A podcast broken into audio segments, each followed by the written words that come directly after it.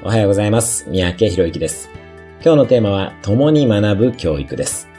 今、世界的な教育の流れは、教えるというティーチングから、相手の可能性を引き出すコーチングに移り、そして、共に学ぶというコーラーニングになってきています。上司と部下という関係であれ、トレーナーと選手という関係であれ、共に学んでいくのです。共に学ぶ関係ができると、双方のエネルギーを掛け算することができます。例えば子育てでも、親が一方的に教えたり、命令したり、しつけしたりする関係ではなく、可能性を引き出しながら、親自身も子供の成長や子育てから学んでいくということになります。